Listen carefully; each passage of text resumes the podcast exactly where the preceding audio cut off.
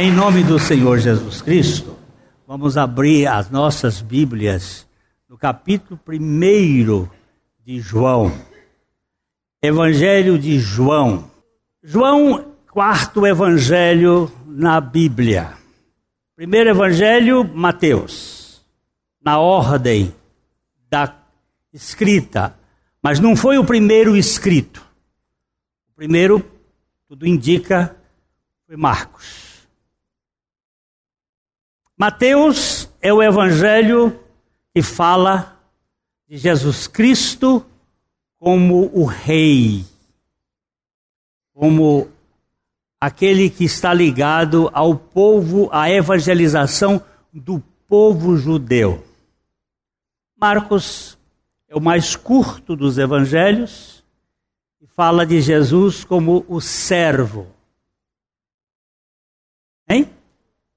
As crianças, acho que tem tão pouquinhas, vai ter lá? Ok, vão, então as crianças podem ir. Eu nem estou preocupado com. Até o barulhinho delas ali é bom, mas vão lá. Ah, então nós estávamos falando sobre os evangelhos, Marcos, o, o menor dos evangelhos, é, mas uma concentração muito grande voltada para os romanos. Evangelho que fala a evangelização específica para a cultura romana, latina. Lucas, um evangelho de muita pesquisa, é um médico, ele escreve aquele evangelho para, ah, especialmente, um uma pessoa chamada Teófilo. Quem é esse Teófilo? Seria um ilustre grego ou seria qualquer pessoa que fosse amiga de Deus? Teófilos. Teos é Deus. Filo, amigo. Existem ideias de que era uma pessoa ilustre, nobre, que Lucas tinha evangelizado e ele queria agora que ele tivesse conhecimento do que era aquilo que Jesus Cristo fez. Lucas escreveu dois livros, que foi o Evangelho de Lucas e o livro de Atos.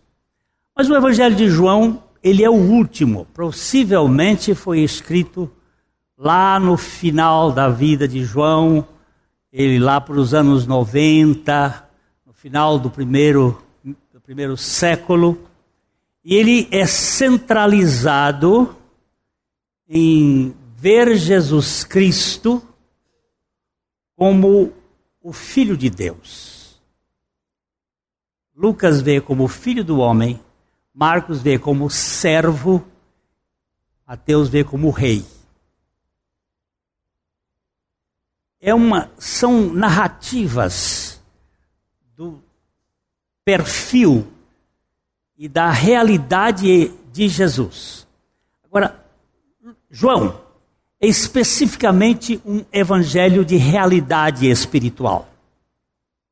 Ele não trata muito da historicidade de Jesus.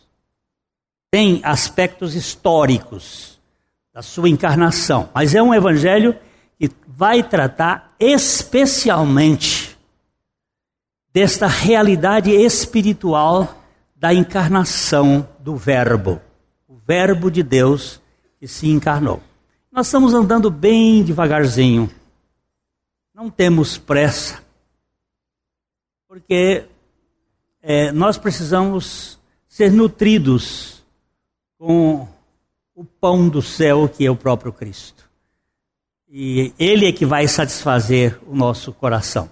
Então nós vamos ler ali o primeiro capítulo, nós estamos lendo, a gente só foi é, no, no Natal, demos uma passadinha, demos uma andadinha ali de que o Verbo se fez carne habitou entre nós e vimos a sua glória, a glória como do unigênito do Pai, mas ainda vamos ficar para trás até o verso 13. Então nós vamos ler de 1 a 13, que é um, uma coisa muito assim da, da, da vida de Cristo, do Verbo, e do que ele veio realizar aqui. No princípio era o Verbo, e o Verbo estava com Deus, e o Verbo era Deus. Ele estava no princípio com Deus. Todas as coisas foram feitas por intermédio dele, e sem ele nada do que foi feito se fez. A vida estava nele, e a vida era a luz dos homens. A luz resplandece nas trevas, e as trevas não prevaleceram contra ela. Houve um homem enviado por Deus cujo nome era João. Ele veio, este veio como testemunha para que testificasse a respeito da luz, a fim de todos virem a crer por intermédio dele. Ele não era a luz, mas veio para que testificasse da luz, a saber, a verdadeira luz que vinda ao mundo ilumina a todo homem. O Verbo estava no mundo, o mundo foi feito por intermédio dele, mas o mundo não o conheceu. Veio para o que era seu, e os seus não o receberam. Mas a todos quantos o receberam, deu-lhes o poder de serem feitos filhos de Deus, a saber, aos que creem no seu nome, os quais não nasceram do sangue, nem da vontade da carne, nem da vontade do homem, mas de Deus. Pai, eu sei que é é da tua vontade que nós conheçamos o teu filho Jesus Cristo. Então revela-nos pelo teu Espírito Santo a pessoa do teu filho. Glorifica o teu próprio nome através da tua palavra. Edifica a tua igreja Salva aqueles a quem tu queres salvar pelo teu espírito. E enche os nossos corações de alegria.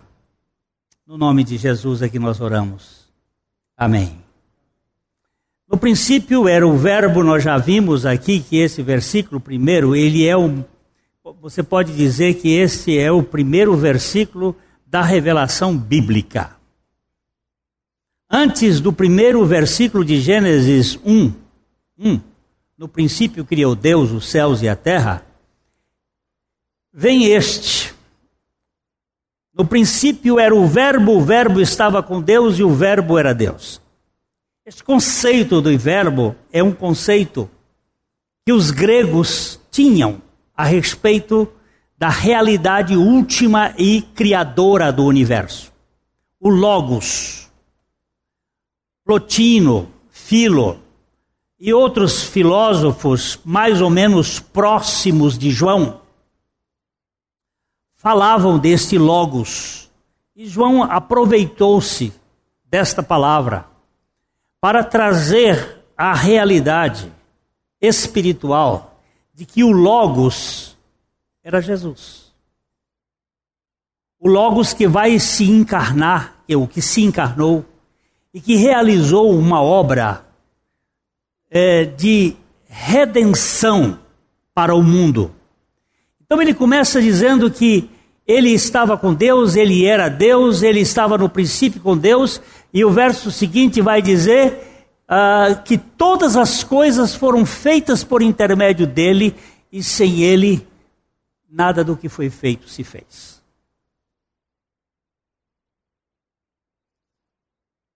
Nós temos que entender Gênesis 1 e Gênesis 2, 2 e 3, eles mudam a fórmula, a fórmula de comunicar Deus. Em Gênesis 1, a palavra que revela Deus é Elohim.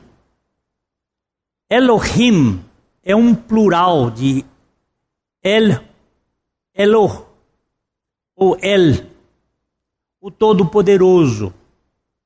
Elohim é o Deus Todo-Poderoso no plural.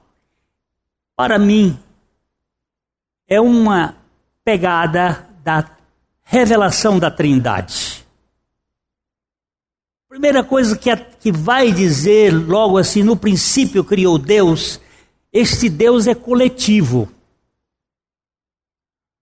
Ele é um só Deus, mas ele é São três pessoas. Porque este Deus é amor. E amor não existe para si mesmo. Amor não se fagocita. Ele não se come a si mesmo. Amor não se nutre de si mesmo. Amor tem que se manifestar. Ele tem que ser em favor de. E a Trindade, ela é esta realidade coletiva. Por isso que ele diz que no princípio era ele estava com Deus, ele era Deus, havia uma comunidade que é um só Deus, mas são três pessoas. Uma família. Família fala de coletividade. Quando eu olho ali, tem uma família sentada ali, o Hélio, a Sul e a filha. Aquilo é uma família. Pai, mãe e filha.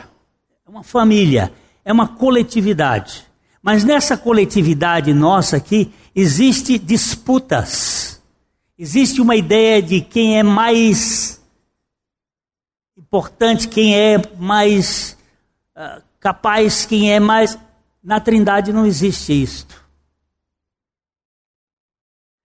Na Trindade não existe competição. A Trindade não joga tênis. Eles jogam frescobol. O que é frescobol? É aquele jogo que ninguém ganha e ninguém perde. Eles se divertem. Os, os pais da igreja dizem que existia uma ciranda, cirandinha na Trindade, uma dança que eles chamavam de pericorese uma espécie de dança em que um favorece o outro. Há uma relação de doar-se. Esta relação de doar-se na, na Trindade, você vai verificar que eles criaram todas as coisas, mas houve um momento em que um dos elementos da Trindade sai e começa a fazer o homem. Eu vou dar o exemplo. Vamos para Gênesis 1, 26 e 27. Gênesis 1, 26 e 27. Também disse Deus: façamos o homem à nossa imagem, conforme a nossa semelhança. Tenha ele domínio sobre os peixes do mar, sobre as aves dos céus, sobre os animais domésticos, sobre toda a terra e sobre todos os répteis que rastejam pela terra. Criou Deus, pois, o homem à sua imagem. A imagem de Deus o criou, homem e mulher os criou. Agora, deixa, deixa eu pegar o texto outra vez. Lá vamos para o 26. Ele diz assim: ah, Também disse Deus. Quando aqui aparece a palavra Elohim, Deus, no sentido plural, disse Deus: Façamos, presta atenção. Está no plural. Façamos. Não é fácil. Se Deus fosse singular, fosse apenas uma pessoa, ia dizer assim: Disse Deus, faço o homem a minha imagem. Mas não está assim na Bíblia. Na Bíblia está ele dizendo, Deus diz, o que que Deus diz? O que que Elohim diz? Façamos o homem à nossa imagem, conforme a nossa semelhança. E aqui ele dá alguns atributos para este homem: que ele tenha domínio sobre peixes, sobre aves, animais domésticos, tal que rastejam sobre a terra. Ele tenha governabilidade sobre a terra. Mas a ideia é uma ideia coletiva de Deus uma ideia coletiva. Ah, aqui, quando ele diz criou Deus, pois o homem, este homem aqui é Adão. Adão é um, também um ser coletivo. Adão não é um ser singular, é um ser coletivo, porque ele é a imagem e semelhança de Deus. Aí ele diz assim: Zacar e Nekbar. Zacar, o macho e a fêmea estão juntos em Adão. Depois ele separa um do outro. Mas o homem foi criado à imagem e semelhança de Deus. Quando Deus vai fazer esse homem, nós vamos agora para o capítulo 2, versículo 7 de Gênesis. Quando Deus vai fazer esse homem, você vai ver que muda o sujeito da oração. Não mais vai dizer que foi Elohim, mas vai dizer que foi então formou. Então formou o Senhor Deus ao homem do pó da terra e lhe soprou nas narinas o fôlego de vida, e o homem passou a ser alma vivente. Esse Senhor que está escrito com todas as letras maiúsculas, nesta tradução, todas as vezes que você for ler a Bíblia revista e atualizada, não a revista e corrigida. A revista e atualizada. Todas as vezes que você estiver lendo esta Bíblia, quando aparecer Senhor com letra maiúscula todas, significa Yahvé, Jeová, Jeová, como queira tra transliterar. Está se referindo ao eu sou. Eu sou o eu sou na Bíblia, quando se encarnou, chamava Jesus. G, o nome G é Eu sou SUS a salvação. Eu sou aquele que salva. Eu sou aquele que vai veio para salvar. Então, Senhor Deus, aqui no original hebraico, é Yahvé Elohim. Ou seja, o membro da trindade sai da sua identidade trinitária e passa na pessoa do Cristo, na pessoa do Messias, a fazer o homem. O homem foi feito, foi formado do pó da terra. E foi soprado o nefesh, o fôlego, a alma. Ele foi como se fosse um beijo. A boca de Deus, o sopro de Deus, deu uma vida e o homem tornou-se alma vivente. No decorrer do livro, nós vamos verificar, quando compararmos o livro de uh, esse texto dentro do contexto do Novo Testamento, de que existe uma diferença entre alma, alma vivente e espírito vivificante. Mas o Senhor soprou e o homem tornou-se uma alma vivente. Você agora vai voltar para lá, nós vamos voltar lá para João 1 para verificar a conotação da criação de Jesus criando o homem e gerando vida e luz para os homens. Ele vai dizer lá, no princípio era o verbo, o verbo estava com Deus, o verbo era Deus. Ele estava no princípio com Deus, verso 3, todas as coisas foram feitas por intermédio dele, e sem ele nada do que foi feito se fez. Não existe evolução. Pode haver evolução a partir da criação, mas não uma criação que leve a, a ou uma evolução que leve à formação desse universo. Há um, uma origem, uma causa não causada, que é o motivo ou o motivador de toda a realidade. E ele vai dizer aqui: nada do que foi feito se fez sem ele. Ele vai dizer: a vida estava nele. O sopro da vida, a vida estava nele. Ele é a vida, ele é o gerador da vida. Ninguém produz vida a não ser em Cristo. Lembremos, Moisés estava para libertar o povo de Israel do Egito. Deus chamou Moisés. Vamos fazer um parênteses. Moisés achou que ele, quando foi criado lá pela filha do Faraó, ele era capaz.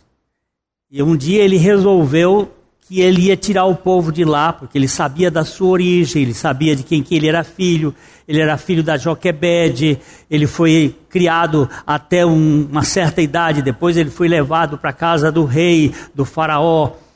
Uh, ele se tornou um homem muito importante, ele sabia manejar muito bem da espada, ele conhecia toda a ciência do Egito, ele era um grande matemático, ele era um grande físico, ele conhecia, ele era um homem bem preparado. Ele viu um, dois homens brigando e ele resolveu que ia ser a, o, o juiz daquela causa. E ele matou um cara no outro dia ele foi descoberto porque ele matou um judeu que estava brigando com um, com um egípcio, ele matou o egípcio, mostrou a preferência dele pelo judeu. E um judeu disse: Ó, oh, e ele teve que fugir. E tudo isso escrito pela decreto divino, porque é Deus que faz a história. Há um propósito eterno de Deus em todas as coisas mandou ele para uma escola. Sabe qual foi a escola? A escola do deserto. 40 anos vendo ovelha balir, só escutando berro de ovelha. E, e, e, dando comida de ovelha na beira de, sar, de sarça, umas árvorezinhas que crescem no deserto, caçando cacimba, vocês nem sabem o que é isso, mas é um lugar onde você cava o chão para arranjar água, porque no deserto não tinha água para as ovelhas. E Moisés, 40 anos, um dia ele se distancia um pouco e de repente ele vê uma sarça pegando fogo, mas o fogo não consumia a sarça. E aquela árvore pegava fogo e o fogo não consumia. Mas como é que pode fogo sem combustível ele não existe. Tem que ter alguma coisa que ele consuma para poder existir. E ele se aproxima e o Senhor diz: Moisés, descalça as tuas sandálias, porque a terra em que pisas é santa. Moisés deixou a última coisa que ele trouxe do Egito. Quando eu estive no, no, no Cairo, eu vi uma sandália de Tutankhamon, que era semelhante às sandálias que Moisés usava. Moisés perdeu tudo do Egito e ficou com um bastão na mão. Bastão de pastor. Pastor de ovelhas para o Egito. que posso comparar? O que é a pior coisa que existe no Brasil hoje? PT? Pois é, pastor pastor de ovelha no, naquele tempo era a pior espécie que podia existir. Era tudo que sobrou para Moisés. Ele disse: Agora você vai lá no Faraó que eu vou tirar o povo do Egito. E Moisés vai com aquele, aquela vara. com aquele bastão, descalço. Tati bitate. Você sabe o que é tati bitate? Sabe não? Gago. De tanto tempo de não falar, 40 anos só ouvindo ovelha berrar, ele perdeu o contato com a oratória, não sabia nem falar. E Deus diz: agora você vai libertar esse povo. Quando chegou lá, o faraó diz: não. Aí ele resolve jogar aquela vara no chão e a vara virou uma serpente. Agora eu vou dar um, uma dica para você que gosta de ler. Se você não, também não gosta, não tem problema. Procure ver Hermes Trismegisto. Depois, lá na sua. No, no, anota mesmo, anota. Hermes Trismegisto é um pensador. Daí vem a palavra hermético, aquilo que está fechado. Ele escreveu três livros, eu só me lembro de dois: Pimandras e Asclépios. Asclépios é o nome da serpente. Ele tinha sua escola, os seus discípulos, e dois discípulos deles, que Paulo dá o nome deles, dizendo: Janes e Jambres, resistiram a Moisés. E eles pegaram também as suas varas, os seus cajados, e jogaram no chão. E os cajados deles viraram a serpente também. Que seria isto? Farmaquel farmácia, feitiçaria, poderes da bruxaria. Pode ser.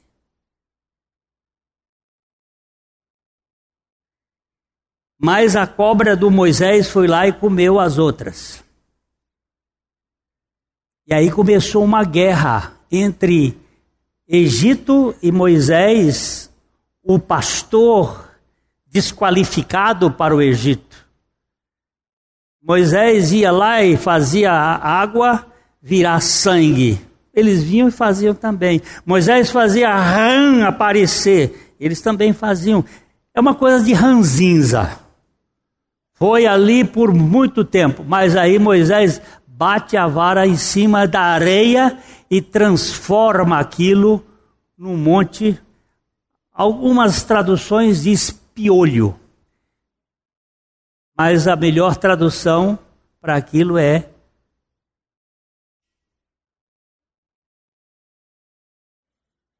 uh, pode falar. O, o, pai da Zika, né? Aedes aegypti, é um mosquito. Vida apareceu vida da areia. E os magos foram tentar fazer, e sabe o que, que eles fizeram? O que, que eles disseram? Muito bem, dona Alzira. Isso é o dedo de Deus. Mas foi, quando foi? Quem foi que tem. Quem, quem de Deus se manifestou com um dedo? Por favor. Quem dos que Deus até hoje se manifestou com o dedo, tanto escrito na pedra como na cruz do Calvário? Foi Jesus. O único que manifestou-se com dedo. Você pode deduzir isto. O dedo é Jesus, o Senhor. Aquele que veio para tirar nós, a nós, do, da fortaleza de Anu, da fortaleza de Satanás. É isto que, vamos voltar lá para o texto, todas as coisas foram criadas por ele, ninguém pode saber, pode mostrar como é que essa vida a vida estava nele e a vida era a energia, a luz, a razão dos homens. Quando chega aqui, ele começa a falar de uma pessoa. Verso 5, ele diz assim: a luz resplandece assim. A luz resplandece nas trevas, as trevas não prevaleceram contra ela, não tem jeito.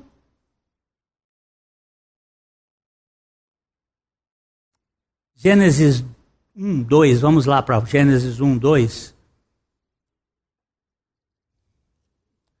Gênesis 1, 2 é um paradoxo que a gente não sabe explicar. Porque Gênesis 1, 1 diz que no princípio criou Deus os céus e a terra, ponto. No princípio criou Deus os céus e a terra. No hebraico são sete palavras. Pum! Ponto.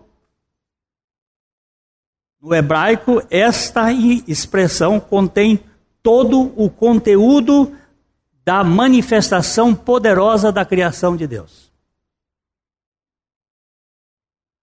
Mas no verso 2, ele aparece assim de maneira esquisita. A terra, porém, estava sem forma e vazia. Havia trevas sobre a face do abismo, e o Espírito de Deus pairava por sobre as águas. Há uma versão mais precisa para esse estava, que me parece que dá o melhor sentido. A terra, porém, tornou-se sem forma e vazia. Tohu en vohu. Mas Isaías diz que Deus não criou a terra para ser vazia.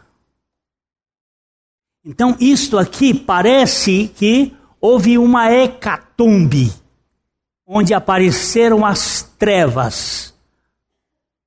As trevas, na Bíblia, se referem sempre ao imperador das trevas. Ele nos tirou do império das trevas e nos trouxe para o reino do Filho do seu amor. As trevas estão ligadas a alguém, a um principado, a um ocultista, a aquele que cega o entendimento dos incrédulos para que não lhes resplandeça a luz do Evangelho. Há um principado das trevas. As trevas, havia trevas sobre a face do abismo, mas o Espírito de Deus pairava sobre a face das águas. Essa é outra expressão que nunca nós vamos entender, porque não há lugar nenhum na Bíblia que explique como as águas surgiram. Mas você vai verificar que o verso seguinte vai dizer: haja luz. As trevas não e houve luz. Haja luz e houve luz. As trevas não prevalecem sobre a luz. Não há possibilidade. Há alguém que tem o poder de nos iluminar e nos revelar a realidade última da própria essência do caráter de Deus. Essa pessoa chama-se Jesus Cristo de Nazaré. Um homúnculo, um homenzinho sem expressão, que não olhávamos para ele e não víamos nenhuma beleza que nos agradasse. Aquele homenzinho desprezado, aquele homenzinho que nasceu numa manjedoura, porque não havia nenhuma pensão que o recebesse ou recebesse seus pais. Este homenzinho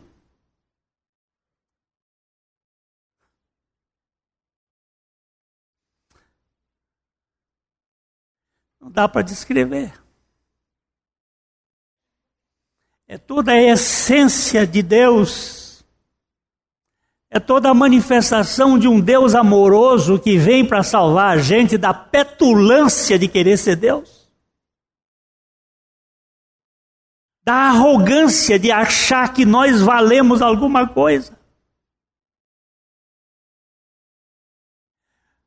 Essa arrogância de quando o guarda nos diz assim: você vai ser multado porque você estava com excesso de velocidade ou você estava fazendo isso. Você pergunta: você sabe quem sou eu?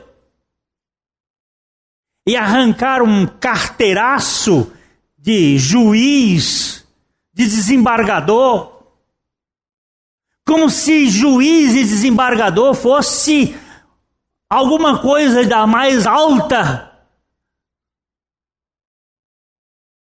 Ou às vezes não precisa nem ser juiz, nem desembargador. Pode ser um.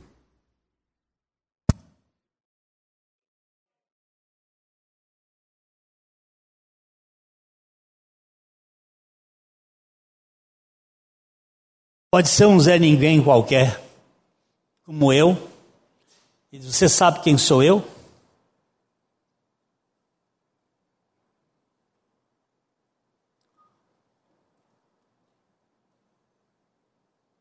A gente pode responder: Eu sei, mas eu não vou te contar quem é. Se eu contar, você vai ficar muito desesperado. Mas esse Jesus, ele desce a, a. Vamos voltar para o texto, querido? Deixa o texto ali. Ele é a luz dos homens. Mais o cinco. A luz resplandece nas trevas, as trevas não prevaleceram contra ela, não prevalece.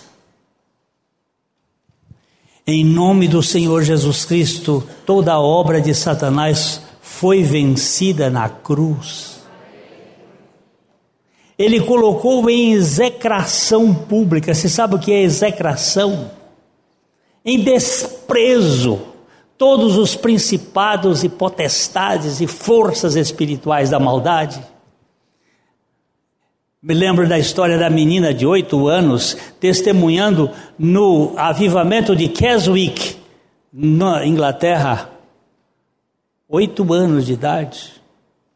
A menininha levantou na frente e disse: Meus irmãos, quando o adversário bate à porta do meu coração, trazendo alguma acusação. Eu abro a porta e vejo que é ele, eu digo para ele: Eu vou chamar meu irmão mais velho para ele resolver essa questão com você, porque ele já lhe venceu lá no Calvário. Oxe. Isso não é coisa da cabeça de criança de oito anos. Isso é coisa da cabeça do que revelou desde a eternidade que Jesus Cristo veio para ser o Senhor das nossas vidas e ser aquele que as trevas não prevalecem contra a luz.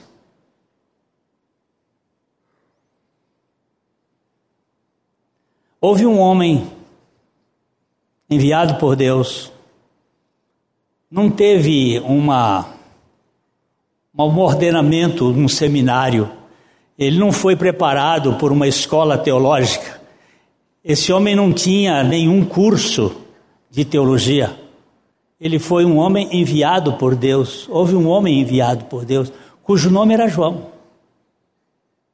Um presente. Esse homem foi hum, uma coisa inexpressiva. Eu estou terminando hoje aqui, mas depois a gente volta. Um homem inexpressivo. O cardápio dele, eu garanto você que você não comeria. Gafanhoto. Aí você diz assim: ah, é nojento. Mas você come gafanhoto. Você come, você come camarão. Se você come camarão, João Batista comia gafanhoto. E também comia mel silvestre. Mel de abelha que faz, faz mel de, com, com aroeira.